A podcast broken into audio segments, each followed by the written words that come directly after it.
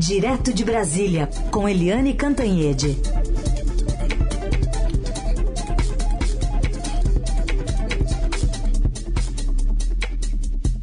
Oi, Eliane, bom dia. Bom dia, Raíssen, Carolina, ouvintes. Bom dia, Eliane, bem-vinda.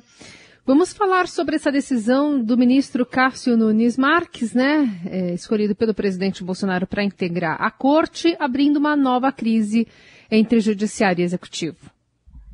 Olha, é inacreditável.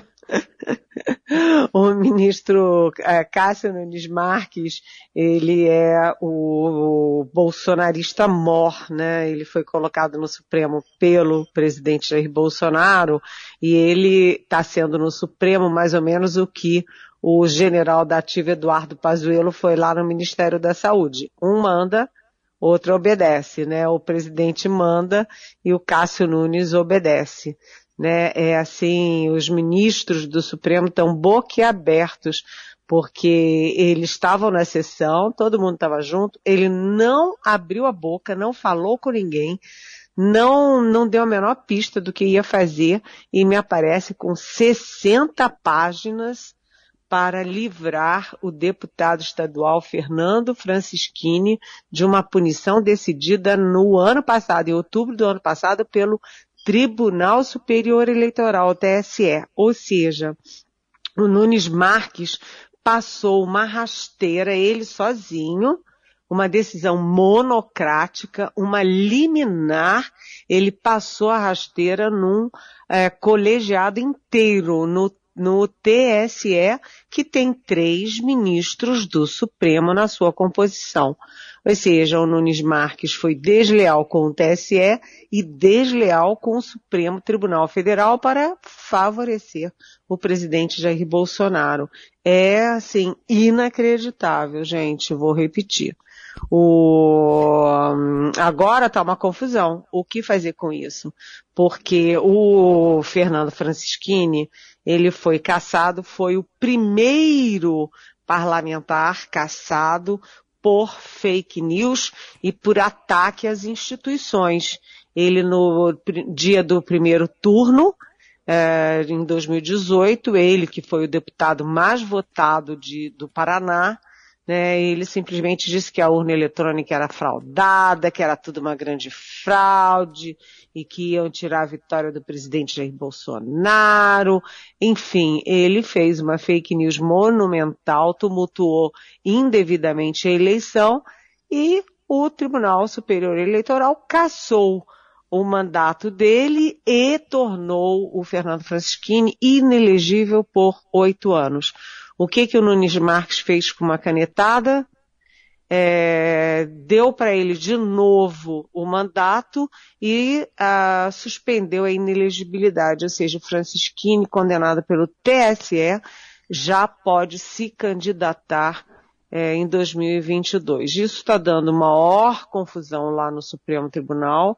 É, teve um ministro que me disse que foi uma decisão horrível que joga uns contra os outros e agora tem que se levar essa decisão para o plenário, porque o plenário evidentemente vai derrubar.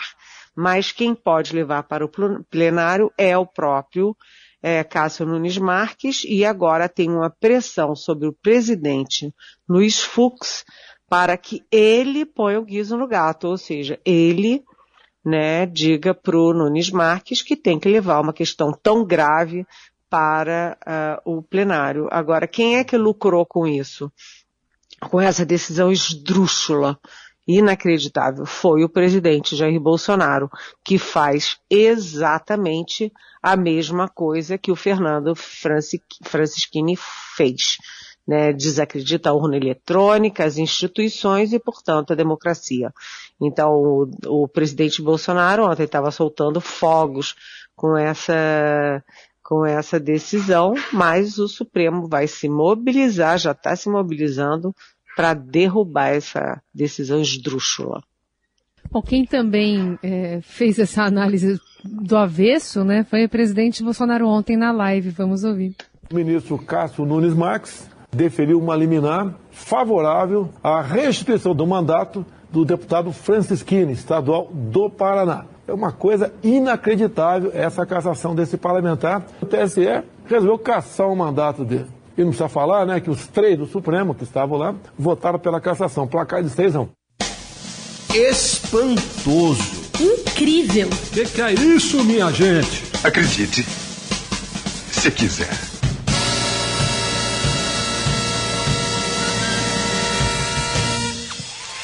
Ou seja, o presidente Bolsonaro vestiu a carapuça. O presidente Bolsonaro né, assumiu que o grande favorecido foi ele. Né? Ele, a dizer isso, que é inacreditável a cassação, né, quando o Supremo diz que inacreditável é a decisão do Cássio Nunes contra a cassação.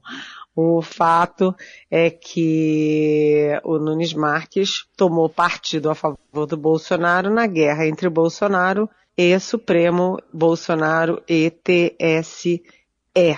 É, o, nessas 60 páginas, o, o ministro Cássio Nunes Marques alega que o Supremo mudou o entendimento é, em outubro do ano passado e a eleição foi em 2018, portanto não poderia ser uma decisão retroativa, a cassação não poderia ser retroativa. Mas o Supremo não mudou nada, na verdade o Supremo incluiu é, como mídia as redes sociais. Antigamente estava ali é, desvio do uso da lei é, da, das mídias. Né? O parlamentar podia ser é, punido por desvio no uso das mídias. E a mídia naquele momento era é, TV, rádio, jornal, revista e tal. E o que o Supremo fez na decisão de outubro foi incluir nessa lista as mídias sociais. Não tem nada de mais e, enfim, foi tudo um pretexto para favorecer o Bolsonaro. Olha, mas acho que a nossa vinheta inacreditável serve para esse próximo assunto também, porque o presidente Bolsonaro está pressionando o Ministério da Economia tentar, para tentar driblar a lei eleitoral, permitir mais gastos neste ano eleitoral. E o Ministério, por enquanto, resiste, Eliane? É, é inacreditável. A gente... Espantoso. Incrível. O que, que é isso, minha gente? Acredite, se quiser.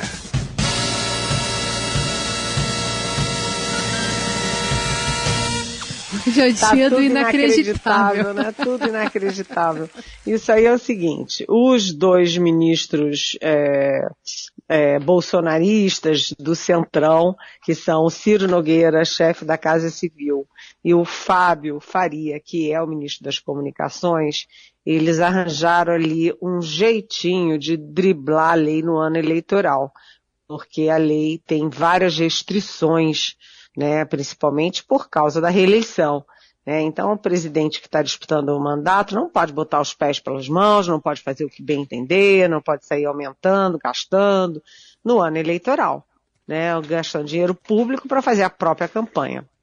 E o que, que eles estão tentando fazer? Criar um decreto de calamidade, alegando que há um risco de desabastecimento do diesel com a guerra da Ucrânia e que neste caso, com desabastecimento, você cria o decreto da calamidade. O que, que significa? Significa que o governo fica livre para aumentar o valor do Auxílio Brasil, o antigo Bolsa Família, né? E fica livre é, por exemplo, para dar subsídio para o diesel em pleno ano eleitoral, a gente sabendo que o Auxílio Brasil é instrumento de campanha do Bolsonaro. Se aumenta o valor, é, tende a aumentar os votos dele. E aí o Ministério da Economia disse, não, não pode, não pode fazer uma coisa dessas, porque vai dissimular os, o, o estouro do teto do, do, do, dos, de gastos, né, vai criar, aumentar aí a dívida, né, vai é, pressionar as contas públicas e não pode. E, e aí tá uma briga entre o Ministério da Economia e os ministros do Centrão. Gente, quem tem ganho todas as guerras no governo, todas, é o Centrão. O Paulo Guedes, ministro da Economia, tem perdido todas. Então, sabe-se lá para onde que está indo. Mas tem um revés aí. se aprovar um decreto de calamidade, não pode dar aquele 5% de aumento linear para o funcionalismo, é, porque fica proibido com calamidade você dar aumento de funcionalismo. Então, vamos ver como é que o governo se sai dessa armadilha que ele próprio criou para ele. Hum. Bom, bom, bom ponto, né? Porque está sendo bastante pressionado e tem um deadline que precisa ser cumprido aí para poder valer logo, né? Exatamente, exatamente. O assunto agora é campanha política. Bom, a gente está falando meio que disso tudo, né? Porque todos os movimentos do governo agora estão sendo nessa direção. Mas como é que ficou a peça que já está rolando na TV sobre o presidente Bolsonaro? Eliane, todo mundo gostou? pois é, é, são 40 é, inserções né, da campanha do presidente Bolsonaro a partir de ontem. Ontem foi a primeira. E a primeira já não agradou. O clã Bolsonaro já chiou. Ah, e pode ter até razão, né? Porque a peça publicitária do presidente é feita para os jovens, para os jovens. Aí a gente lembra que entre 16 e 24 anos, né, essa turma aí, a turminha de 16 a 24 anos, dá 58% para o Lula, o ex-presidente Lula do PT, e só 21% para o Bolsonaro do PL, segundo o Datafolha, 58 a 21. Então eles resolveram fazer uma propaganda para os jovens. Só que eu acho que eles não entendem nada de jovens, porque o Bolsonaro ficou com um discurso muito conservador de Deus, família, que os meninos têm que ouvir os pais, que os pais é que falam as verdades para vocês, que a família é a base de tudo. Ah, faça-me o favor, né? Na verdade, o que, que o jovem quer ouvir? O jovem quer ouvir que é, vai ter boa escola, que vai ter emprego, que vai ter oportunidade, né? Que vai ter futuro, que vai ter alegria, que vai ter comida na mesa, né? O jovem quer é, quer uma coisa para cima, não quer uma coisa abstrata, ficar falando de Deus, família, propriedade a essa altura do campeonato.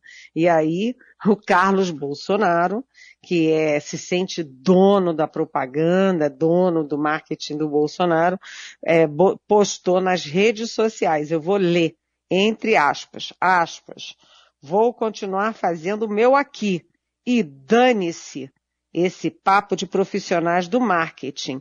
Meu Deus! Exclamação. Ou seja, o Carlos Bolsonaro, que cuida das redes sociais do pai, bateu de frente não apenas com o Duda Lima, que é o marqueteiro do Bolsonaro, mas com o próprio é, eh, PL, né? Porque o Valdemar Costa Neto, que é o, aquele que foi condenado, preso no mensalão, depois também estava é, às voltas com o Petrolão e tal, ele, é, que é o presidente do PL, ele que escolheu o marqueteiro do da Lima. Ou seja, o Bolsonaro agora está espremido entre o filho Carlos Bolsonaro e o, e o PL e o, o o seu amigão, né, o Valdemar Costa Neto. Agora, além disso, a gente lembra que o Bolsonaro foi para a televisão numa live e disse que o PL ia gastar dinheiro, ia financiar o monitoramento privado das urnas eletrônicas. E o PL disse o quê? Não tem dinheiro para isso não. E tirou o time e nunca mais se falou nisso. Ou seja, quem paga a propaganda eleitoral é o PL o filho do presidente está batendo no peito, está falando, meu Deus, não sei o quê, mas quem paga é o PL. Então ele está criando uma dificuldade entre o pai e o PL. Mas que a propaganda ficou ruim, não podemos discordar do Carlos Bolsonaro. Ele tem razão. Tem pergunta aqui do nosso ouvinte Paulo Marques também falando sobre essa propaganda, também achou estranho aqueles jovens, enfim. E especialmente o conteúdo que trouxe o presidente abordado ali na peça, dizendo que é, ele está lá entre muitos jovens e fecha a conversa com sem pandemia, sem corrupção e com Deus no coração, seremos uma grande nação. E aí o Paulo Marques pergunta de que país mesmo ele está falando? pois é, Paulo, que país é esse, né? Que país é esse? O Bolsonaro tem que usar essas inserções, esses programinhas é, para se direcionar ao público que está muito resistente a ele. Por exemplo, os jovens, é, como eu acabei de falar, como, por exemplo, as mulheres, que são a maioria do eleitorado e estão maciçamente contra ele. Ele tem que falar também com quem tem menos renda e que está num sufoco danado e menos escolaridade né? Mas o presidente Bolsonaro nunca falou a palavra pobre, nunca falou justiça social, nunca falou em inclusão, né? Eu acho que ele vai ter dificuldade a inventar um personagem diferente aí nessas inserções. Por mais que o Carlos Bolsonaro queira, né? Já aparece, já imaginou, de repente, depois de quatro anos de, de mandato, o Bolsonaro ficar aparecendo, olha, os pobres do meu país ele nunca deu a menor bola para pobre, né? Ele sempre falou para empresário, para rico, para produtor rural, para garimpeiro, essas coisas. Então, o problema não é do marketing, o problema é que marketing não faz milagre também, né, Paulo? E olha que o, o, na propaganda ele pedia para os jovens ouvirem os pais, né? O próprio filho dele não, não ouviu. É, mas uh, sabe quem entendia de jovem? O Chico Anísio, né, Nelson Volter? A encomenda para o senhor jovem. Eu estou sabendo. Bota aqui. Pois não. Isso. Você comprou uma cama nova, filho? Aquela tava ruim? Que cama, mãe? Mãe tá por forona. A cama não tá com nada, tá sabendo? Tá vendo? Já é um conflito de gerações entre jovens e, o, e os mais idosos. Bom, o, o, Eliane, vamos falar, já que você tocou em pobreza, tanta coisa, né, que tantos dramas nacionais, e esse PIB de ontem foi bem aí no, no, no, início desse seu horário aqui que a gente falou, crescimento de 1%. Afinal, é bom ou é ruim para o presidente esse PIB com crescimento de 1% no primeiro trimestre? Olha, o presidente Bolsonaro vai dizer que o copo está meio cheio, mas os adversários dele vão dizer que o copo não está apenas meio vazio, como está vazio mesmo, totalmente vazio. O fato é o seguinte, né? É, olhando com mais atenção os dados do PIB, a gente vê que havia até uma previsão de recessão em 2022. Isso não se confirmou, não tem recessão e essa hipótese já está é, praticamente descartada, né? Agora se fala até num PIB que pode ir de 1 a 2% em 2022. Portanto, é um alívio e um alívio principalmente para o presidente Bolsonaro. Além disso, ele tem outras vantagens, como, por exemplo, o desemprego está melhorando. Caiu de 11,1% para 10,5%. As contas públicas também estão melhorando, porque o superávit é, primário do setor público chegou a quase 150 bilhões, que é um recorde para esse período de janeiro a abril. Então tem essas boas notícias, mas, mais atenção, né? Uh, o PIB, ele foi, esse PIB positivo de 1%, foi ancorado em serviços.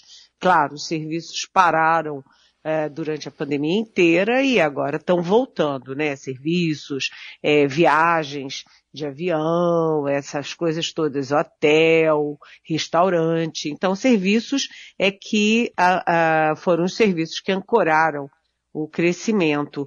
E serviços têm um emprego muito mais precário do que na indústria. Daí, isso pode explicar a renda, o tombo na renda, que caiu 7,9% em um ano. Aí eu eh, conversei com o Pércio Arida, que é um dos pais do Real, conversei rapidamente com ele, ele tinha um compromisso, então foi uma conversa rápida, mas ele estava alertando para o seguinte, que é, vem aí a pandemia, o PIB despenca 4,5%. Aí a pandemia vai melhorando, aí o PIB sobe 4,5%. Mas o problema, segundo Pércio Arida, é a taxa estrutural. que fica sempre entre 1,5% e 2%, e isso é uma trajetória que mantém a renda per capita constante e muito baixa. Então, isso é muito ruim para qualquer país, principalmente para o Brasil, que tem uma injustiça social muito, muito forte, né, muito estridente. Além disso, o Brasil tem uma inflação muito alta, acima de 12% em 12 meses, e que não está dando trégua, e isso pressiona os juros. Então, é, não dá para dizer, olha, cresceu 1%, oba, vou soltar fogos, como o Bolsonaro vai tentar. Mas, do outro lado, também a gente tem o alívio de que não teve recessão. Como é que os marqueteiros vão fazer para usar isso? Bem, Aí é o problema dos marqueteiros, dos filhos e das campanhas, né, gente? É isso. Eliane Cantanhede conosco analisando toda essa situação, de olho lá de Brasília no que acontece no Brasil. Volta na segunda-feira aqui ao nosso convívio. Obrigada, Eliane. Beijão, até segunda.